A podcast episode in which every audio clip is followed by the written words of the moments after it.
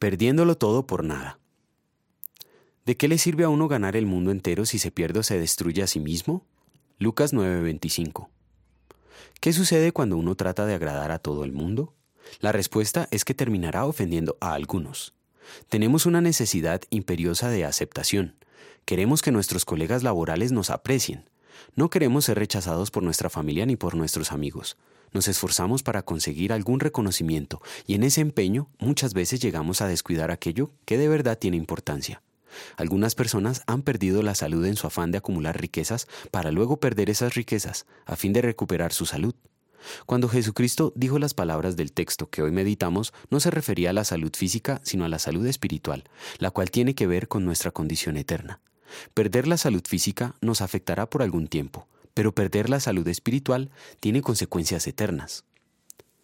Jesucristo dijo las palabras que hoy meditamos después de anunciar que Él sería rechazado y finalmente crucificado. Para los discípulos aquello podía parecer ilógico, pues en esos momentos Jesús era muy popular y tenía muchos seguidores. Incluso Pedro acababa de confesar que él era el Cristo.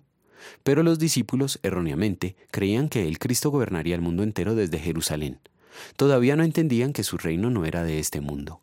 Por eso Jesucristo les enseña que ser seguidor suyo implicaba ir a la cruz, tal como Él lo haría. La cruz del creyente no son los padecimientos que nos toca sufrir como a cualquier humano. Llevar la cruz de Cristo es vivir en abnegación de manera que estemos dispuestos a sufrir la adversidad que resulta de ser cristianos, que para muchos pueda resultar en morir por haber confesado a Cristo. Aunque todo cristiano en algún momento experimentará adversidad por causa de Cristo, la cruz no es un fin en sí mismo. Finalmente, viviremos en la gloria del Señor. No podemos ser fieles discípulos de Cristo perfectamente, y por eso somos merecedores de toda la ira de Dios.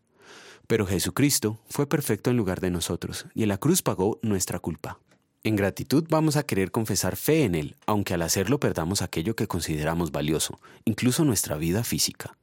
Oremos. Señor, tu Hijo Jesucristo cumplió la ley en lugar mío, y con su sacrificio en la cruz pagó por mis pecados como mi sustituto.